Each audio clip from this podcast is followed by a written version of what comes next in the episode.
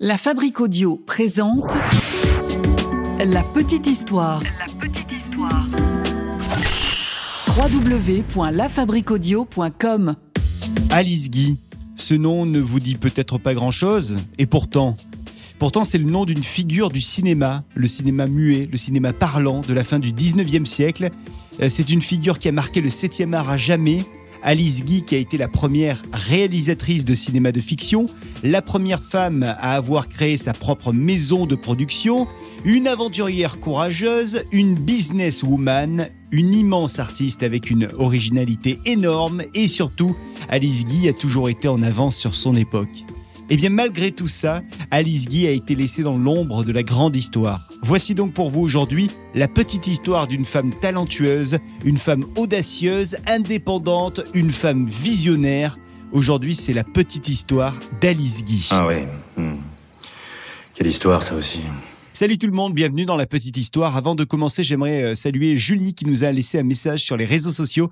On est sur Facebook. Julie nous dit Merci pour votre épisode consacré à Halloween. C'était super, passionnant et envoûtant. Et si l'envie prenait à l'équipe de refaire un format comme celui-ci, eh bien surtout n'hésitez pas. Merci à tous et, et joyeux Halloween. Alors voilà, c'était un, épisode spécial Halloween, un, format un petit peu différent, avec des, témoignages de personnes qui ont qui ont vu, observé, entendu des, choses un petit peu étranges. On renouvellera effectivement ce, genre d'épisode, peut-être pour euh, Noël, hein, qui sait. Et puis merci également à Tariq qui nous a lui euh, laissé un petit message sur Apple Podcast. Euh, je vous rappelle que vous pouvez nous laisser des messages sur les, plateformes de podcast, sur les réseaux sociaux. Ça nous fait plaisir de, voir vos messages, ça nous permet de mieux vous connaître et puis ça nous permet également clairement d'être mieux classés dans le, les algorithmes de vos plateformes de podcast préférées. Et ça, vous le savez que c'est- important pour euh, continuer avec cette petite histoire. Je suis Florent Mounier. J'ai donc euh, écrit cet épisode de la petite histoire pour vous. C'est Sébastien Girard qui l'a mixé euh, et vous pouvez nous suivre sur le www.lafabriqueaudio.com ainsi que sur l'ensemble des plateformes de podcast. Alors pour démarrer avec cette histoire autour d'Alice Guy, eh bien direction la France, Saint-Mandé. Nous sommes le 1er juillet 1873 et un cri de nouveau-né vient de se faire entendre à Saint-Mandé. C'est celui d'Alice Guy. Mais dans la famille Guy, on n'en est pas au premier cri. Non, non. euh, Alice est la cinquième enfant d'un couple. Un couple qui euh, est un couple de travailleurs, un couple qui ne réside pas en France d'ailleurs, hein, un couple d'expatriés au Chili. Les parents d'Alice sont des entrepreneurs qui bossent beaucoup. Ils possèdent un petit réseau de librairies. C'est une petite bourgeoisie avec euh, une famille, vous l'aurez compris, qui a, pas mal de moyens, mais qui a aussi très peu de temps pour, pour la petite famille, pour les enfants. Et donc, on confie rapidement Alice aux grands-parents. Les grands-parents, eux, ils ne sont ni en France ni au Chili, ils sont en Suisse. Alice Guy va donc rester avec papy-mamie en Suisse jusqu'à ses trois ans. Et puis, quelques années plus tard, on va renvoyer Alice euh, à ses parents, donc au Chili. Euh, c'est un début d'enfance finalement qui se déroule entre la France pour le, démarrage, hein, la naissance d'Alice, ensuite euh, la Suisse et puis ensuite le Chili. Et puis finalement, à ses 6 ans, on va renvoyer Alice en France pour euh, qu'elle rejoigne ses deux grandes sœurs, les deux grandes sœurs qui sont dans une pension. Donc vous le voyez, hein, la vie d'Alice est très tôt euh, euh, plutôt euh, dessinée comme une aventure. Et attendez parce que ça ne fait que commencer, vous allez voir. Alors, Alice euh, continue à grandir, 6 ans, 7 ans, 8 ans, 9 ans, 10 ans, elle arrive ensuite à l'adolescence, et puis les temps deviennent un petit peu difficiles pour la famille, parce que tout d'abord, le frère d'Alice va mourir à 17 ans d'une maladie cardiaque, donc ça, ça va vraiment marquer Alice. Et puis en plus, à peine quelques mois plus tard, c'est au tour du papa d'Alice de décéder. Alors Alice, elle a désormais la lourde responsabilité de prendre soin de sa maman. Alice Guy euh, vit donc avec euh, sa mère à Paris, et euh, Alice démarre des études de sténographe. À l'époque, sténographe, c'est un boulot dans lequel il y a plutôt des débouchés. La preuve, à peine sortie de son école, Alice s'est embauchée comme secrétaire de direction. Elle bosse pour le comptoir général de la photographie. Et elle n'a pas postulé euh, à cette entreprise euh, pour rien. Bah non, parce qu'elle aime bien, à la base, la photographie. Elle est attirée par ce milieu. Et alors, parmi les employés qu'elle va côtoyer au comptoir général de la photographie, eh bien, il y a un certain Léon. Léon Gaumont. Le gars n'est pas connu, à l'époque, mais vous avez reconnu ce nom. C'est un nom qui euh, nous parle évidemment euh, à tous, puisqu'il s'agit du créateur des cinémas et productions Gaumont.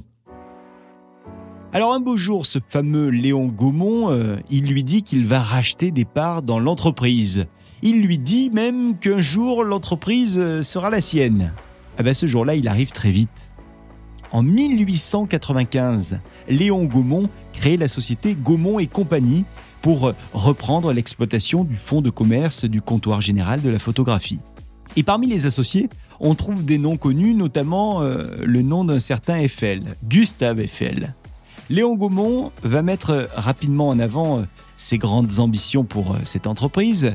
Lui, il veut que cette entreprise soit moderne, toujours en avance sur son époque, et donc il va commercialiser des appareils comme le phonographe. Et pour convaincre les exploitants d'acheter son, phonographe, eh bien, euh, il commence à produire ce qu'on appelle des vues animées pour montrer un petit peu ce que, ce que pourraient être ces photographies animées. Euh, il fait faire des films, des mini-films. Alors au début, Léon, il n'envisage pas d'entreprendre une production régulière de films, hein. encore moins des, films de fiction comme ça va finalement être le cas, euh, à la différence de son concurrent Pathé d'ailleurs, qui à l'époque a déjà commencé à produire les films. Mais finalement, les objectifs, on le verra ensuite, de la Gaumont euh, vont évidemment très vite évoluer. Alors quoi qu'il en soit, à l'époque, Léon Gaumont, euh, il propose un poste de secrétaire à Alice Guy. Il lui dit que dans cette entreprise, elle va se sentir bien, il lui dit que c'est une entreprise qui va se développer, donc il veut qu'Alice soit sa secrétaire, sa secrétaire particulière, parce qu'il a capté en fait qu'Alice, c'était quelqu'un de très intelligent, de rapide, d'efficace, donc il veut absolument l'avoir auprès de lui. C'est donc ainsi qu'Alice devient la secrétaire du directeur de la société Gaumont et compagnie.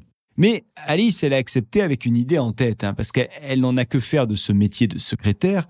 Elle, ce qu'elle veut, euh, elle le sent bien, euh, c'est euh, autre chose, quelque chose plus en lien avec ses capacités, ses compétences, son talent. Elle sait qu'elle n'est pas faite pour le métier de secrétaire. Elle le sent bien. Elle sent qu'elle a mieux à offrir, beaucoup mieux. Elle n'a rien à prouver à personne, hein, mais elle veut absolument que son talent puisse servir au monde du spectacle, par exemple. Et justement, elle entend dire que son patron veut investir dans le cinéma. Elle entend parler de, de ces fameuses vues animées. Alors, le cinéma, ça lui parle de suite à Alice Guy. Ça serait évidemment une superbe opportunité pour elle, une opportunité d'évolution. Et donc elle commence à penser à tout ce qu'elle pourrait faire autour du cinéma. Si jamais un jour on osait lui donner une caméra, pensez donc donner une caméra à une femme. Sauf que Mademoiselle Alice, c'est comme ça qu'on l'appelle hein, chez euh, Gaumont et compagnie, elle a tout un plan en tête. Elle a décidé qu'un jour, elle oserait débouler dans le bureau de son directeur et elle oserait lui expliquer qu'il faut qu'il lui permette de réaliser des films. Et des films à scénario en plus, hein, pas juste des films sur lesquels on voit un train qui entre ou qui sort d'une gare, ou alors une voiture qui démarre. Non, elle, son truc à Alice, c'est de raconter des petites histoires. C'est ça qu'elle veut en fait, hein. c'est mettre en avant les gens avec une caméra en racontant leurs histoires à eux. Ça pourrait être de véritables histoires ou même des histoires inventées, mais en tout cas ce qu'elle veut, c'est la réalité des gens, mettre un petit peu en avant cette réalité. Et alors elle se met à imaginer, à rêver à tout ce qu'elle pourrait faire si un jour on lui donnait cette fameuse caméra. Elle pense à tous ces costumes qu'elle choisirait, elle pense aux décors, les décors de son quartier, les décors de sa ville, ou même euh, les décors du, pays. Elle, connaît certains, certains endroits qui sont plutôt magnifiques, euh, qu'elle aimerait euh, mettre en avant dans, ses productions, ses futures productions. Elle imagine également à quel comédien elle pourrait proposer un jour de jouer devant sa caméra. Et donc ce jour-là va arriver où Alice va prendre son courage à deux mains et elle va donc débouler dans le bureau de son directeur, Léon Gaumont. Monsieur Gaumont, j'ai une idée. Je vais écrire des petites scènes. Je vais les faire jouer à des acteurs et moi je vais tout filmer. Et vous allez voir, ça sera génial. Vous, monsieur Gaumont, vous n'avez qu'à me prêter du matériel. C'est tout. Mais ne vous inquiétez pas, hein. Ce travail ne viendra pas empiéter sur mon travail de secrétaire, je vous le promets. Alors, Léon Gaumont, il la regarde fixement. Il prend à peine quelques instants pour euh, réfléchir à cette proposition d'Alice Guy. En fait, pour lui, c'est déjà tout réfléchi. Quelque part, quand elle a déboulé euh, Alice Guy dans ce bureau, il savait déjà ce qu'elle allait lui dire. Il savait déjà ce qu'elle allait lui demander. Alors c'est un oui. Un grand oui. Bien sûr qu'il va lui prêter du matos pour ses films. Parce qu'il le sent, hein. Cette Alice, elle a quelque chose en elle. Un truc qui s'appelle sans doute le talent et dont il pourra peut-être profiter dans quelques semaines, dans quelques mois, ou peut-être dans quelques années ou décennies. Léon Gaumont accepte donc cette requête d'Alice Guy. Et quelques temps plus tard, ça y est, Alice a enfin tout. Elle a tout le matos, tout, pour faire son premier petit film de fiction. Un film qu'elle va choisir d'intituler La Fée aux choux. Nous sommes en 1896. Alice Guy n'a que 23 ans. Et alors vous l'imaginez, elle tourne ce film avec les moyens du bord. Pas des gros moyens. Et puis surtout, elle tourne ce film avec le temps dont elle peut disposer, qui est en fait son propre temps libre. parce que elle est quand même secrétaire euh, du directeur à côté. Et elle l'a promis, elle ferait aussi bien son job de secrétaire. Et elle tient parole. Alors c'est pendant le tournage qu'on découvre le véritable caractère d'Alice Guy. Un tempérament qui euh, a certainement euh, beaucoup joué pour son succès. Alice a ce qu'on appelle un caractère euh, relativement fort. Elle sait ce qu'elle veut en tout cas, et elle sait le dire. Et puis tant pis si ça ne plaît pas aux autres.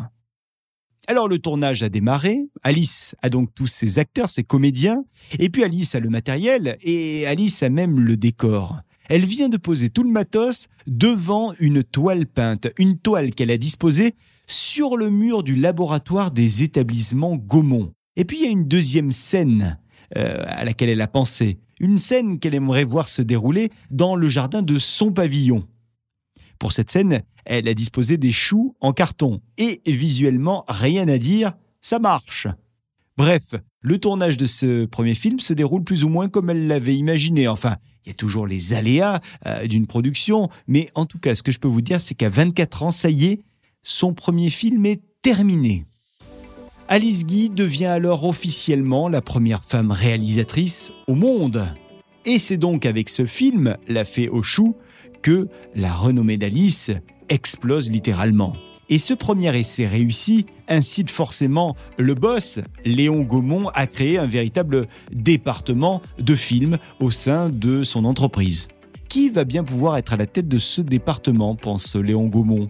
Enfin, en réalité, il n'a pas pensé euh, longtemps à cette euh, question parce que euh, la réponse était vite trouvée. C'était évidemment Alice Guy qui devait tenir ce département. Qui d'autre qu'elle aurait les épaules, les connaissances, les compétences pour porter ce département du film? Mademoiselle Guy prend donc la direction du département de production de films de la société Gaumont et compagnie. Un département où elle est en fait quasiment l'unique et seule réalisatrice permanente. En 1905, Alice Guy réalise un nouveau film intitulé La vie du Christ, dont on va beaucoup entendre parler ensuite.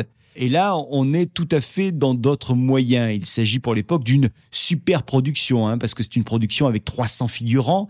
Rendez-vous compte, pour l'époque, c'est absolument euh, colossal. Et, et, donc 1905, c'est une euh, grosse année pour elle parce que elle fait ce film La vie du Christ, et puis elle rencontre également un certain Louis Feuillade, Louis Feuillade, elle lui fait passer un entretien, un entretien d'embauche, et au cours de cet entretien, Alice Guy demande à Louis Feuillade quelles sont ses compétences en cinéma. Et Louis Feuillade, il affirme, sans aucune hésitation, Mes compétences, madame, sont fort étendues, et il ne tient qu'à vous de me mettre à l'épreuve. Alors Alice Guy, euh, elle voit tout de suite en Louis Feuillade une véritable opportunité pour euh, développer le studio, euh, mais aussi pour qu'elle-même ait plus de temps. Parce que c'est vrai que d'un côté, développer le studio et de l'autre, faire ses films, tout ça prend du temps, prend énormément de temps. Alors vous l'aurez compris, elle n'est plus du tout la secrétaire particulière de Léon Gaumont, mais quand même, hein, elle a pas mal de pain sur la planche. Ce qu'elle veut, Alice Guy, en fait, c'est se consacrer à l'activité qui la passionne vraiment, la réalisation de films et des films parlants. Hein. Elle ne veut plus entendre parler des films muets. Et donc, elle laisse une grande partie de la direction du studio à Louis Feuillade, qu'elle vient d'embaucher. Et pendant ce temps-là, eh bien, euh, elle a le temps pour réaliser entre 1903 et 1906 des films. Oh, elle en réalise quelques-uns. Plus de 400 films parlants en trois années seulement. C'est énorme. Le moins qu'on puisse dire, c'est qu'Alice Guy est une réalisatrice prolifique. Et donc, pour avoir plus de temps encore, Alice Guy, au bout de quelques mois, va décider de nommer carrément Louis Feuillade à la tête des studios. Ça, c'est un grand bouleversement quand même hein, dans sa vie euh, professionnelle que de laisser ses studios, la responsabilité des studios à Louis Feuillade, en, qui elle a une totale confiance. Et puis alors côté personnel, il y a un autre bouleversement parce que comme il lui reste encore un tout petit peu de temps dans sa vie, euh, elle a le temps de, faire la rencontre euh, avec euh, celui qui deviendra en 1907 son mari, c'est euh, Herbert Blaché. Herbert, lui, c'est un opérateur. Il est d'origine anglaise et il bosse pour l'agence Gaumont euh, qui est basée à Berlin. Alors la vie professionnelle et la vie perso d'Alice sont euh, extrêmement remplies, extrêmement chargées, vous l'avez compris. Alice, elle ne s'arrête jamais, euh, elle ne s'arrête pas de travailler, euh, elle a aussi des enfants d'ailleurs. Et puis, euh, plus le temps passe, plus Alice est sûre que quelque chose d'encore plus grand l'attend quelque part. Et donc, elle va prendre la décision, avec euh, son mari hein, tout de même, de s'envoler vers les États-Unis. Ce qu'elle a en tête, c'est en fait d'ouvrir euh, à terme sa propre société de production et ses studios de cinéma, rien que ça. Et donc, le couple va s'installer non loin de New York. On est en 1910, et euh, là, il y a quelques années qui se sont passées, euh, quelques temps passés aux États-Unis sans véritable action professionnelle. Elle a un petit peu traîné, Alice Guy, mais elle décide enfin de monter sa propre société de production euh, qu'elle base à Fort Lee. On est dans le New Jersey. Et donc, elle décide de donner pour nom à cette entreprise euh, Solax. Et rapidement, bah, ça marche très bien pour cette entreprise. Les productions d'Alice Guy explorent une grande variété de genres qui attirent beaucoup de monde, beaucoup de public. Il y a des sujets qui sont vraiment engagés. Et Solax devient donc euh, rapidement la plus grande maison de production des États-Unis. Euh, tout ça, vous l'aurez compris, c'était avant euh, l'avènement d'Hollywood. Alors elle se met à produire des westerns, elle produit des films sur la guerre, notamment la guerre de sécession, elle produit des films mélodrames également. Et dans ces films, on évoque l'immigration, l'antisémitisme, le racisme, la traite des blanches ou encore les luttes sociales. Alors celle qu'on appelle aux États-Unis la charmante petite dame française, elle tourne désormais en moyenne un à trois films par semaine, rendez-vous compte. Alors Alice continue à avoir le vent en poupe, comme c'était le cas en France. Euh, Cette fois-ci, c'était aux États-Unis. Ça dure comme ça euh, quelques temps. Mais vous la sentez arriver, la chute, après l'ascension On est en 1914 et c'est le début de la Première Guerre mondiale. L'Occident est à nouveau en guerre, les États-Unis également, donc ça a une incidence sur les marchés, ça a une incidence sur le cinéma de manière indirecte, et la situation financière de la société, de sa société, commence à devenir extrêmement critique. Et puis, les mois passent, et plus les mois passent, plus c'est dur pour l'entreprise Solax. En plus, le couple a aussi des problèmes, il y a des tensions dans le couple. Le couple doit éponger une dette de 40 000 dollars, dette qui a été contractée par son mari, Herbert, qui a fait des spéculations frauduleuses. Et puis ce n'est pas tout. En 1918, euh, le mari, Herbert, quitte Alice pour euh, une actrice. Et alors ça, c'est la goutte d'eau qui fait déborder le vase, parce que c'est là où euh, il y a une période très, très, très dure qui commence pour elle, pour sa petite famille avec ses, ses deux filles, et pour son équipe hein, d'ailleurs. Toute l'équipe euh, de la Solax Production était impactée évidemment. Alors elle, elle essaye, Alice, tant bien que mal, de redresser la barre. Elle continue à faire des films, elle essaye de produire beaucoup. Il y a encore quand même de beaux succès. Hein. C'est le cas avec euh, un des films qui s'appelle The, Great Adventure, euh, qui sort en 1918. Mais deux ans plus tard, là, c'est l'hécatombe. Elle produit un film qui ne marche pas du tout et qui pourtant a coûté cher. Et puis alors en plus à côté, côté personnel, elle tombe malade. Elle manque de peu d'être emportée par la terrible grippe espagnole. Il y a ses filles également qui tombent malades. Et puis il y a un bâtiment de Solax qui disparaît dans un incendie.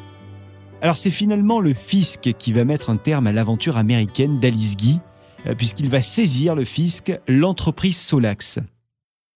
Quelque temps plus tard, on est en 1922. Alice est criblée de dettes et donc elle décide de repartir. Elle rentre en France.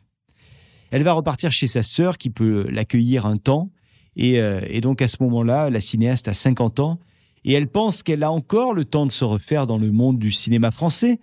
Mais en réalité, le, cinéma français euh, a changé, en tout cas le contexte dans lequel on a évolué dans le cinéma français a changé. Elle connaît en fait beaucoup moins de monde euh, dans ce cinéma français. Puis, c'est sans doute un monde qui n'aime pas trop le succès des femmes. Et donc, les grands studios ne la rappellent pas, ne lui accordent pas les rendez-vous qu'elle demande. en fait, les grands studios ne lui laissent plus faire sa place. Et c'est le cas d'ailleurs des studios Gaumont qui ne lui accordent quasiment aucun crédit.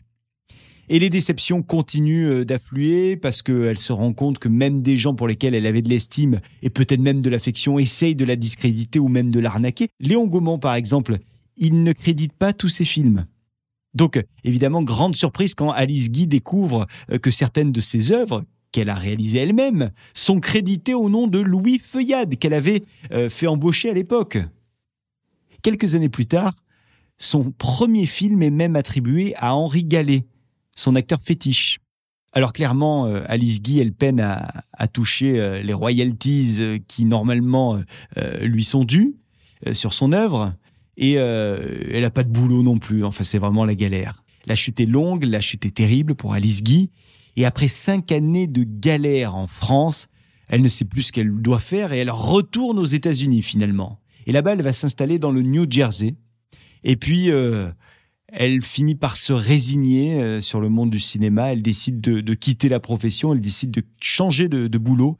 Et elle commence à écrire des contes pour les enfants là-bas, dans le New Jersey. Elle donne également des, conférences, mais donc elle ne reprend pas, elle ne reprendra jamais d'ailleurs son, son rôle de, scénariste ou de, ou de réalisatrice ou de productrice même.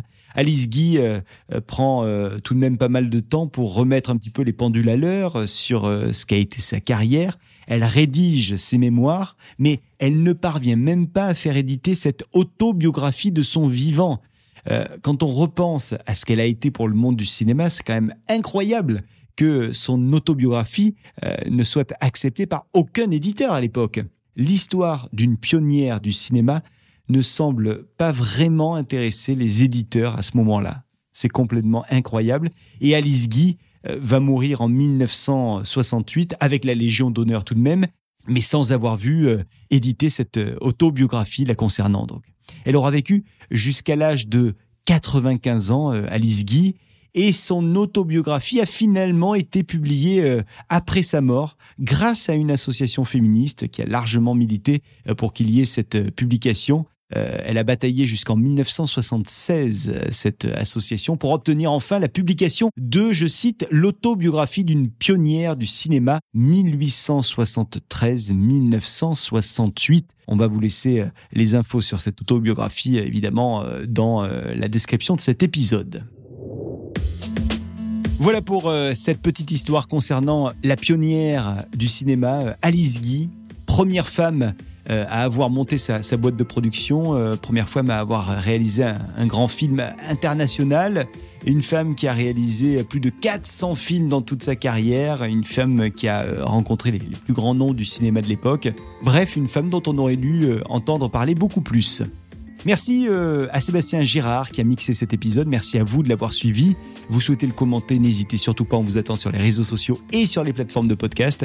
Et puis n'hésitez pas également à partager cet épisode et à aller lui mettre une petite note sur les applications de podcast, notamment sur iTunes, Apple Podcast, ainsi que Spotify. On se retrouve, nous, la semaine prochaine euh, pour un nouvel épisode de La Petite Histoire. Prenez soin de vous et à très vite. La Fabrique Audio présente. La Petite Histoire. Vous souhaitez devenir sponsor de ce podcast? Contact at lafabriquaudio.com. Avant de se quitter, je vous rappelle que la Fabrique Audio produit des euh, contenus audio pour les marques, les entreprises, les collectivités. On crée pour vous et avec vous des podcasts, des web radios. Donc si euh, vous souhaitez qu'on en parle directement, ça se passe sur contact lafabriqueaudio.com, la fabrique avec un K.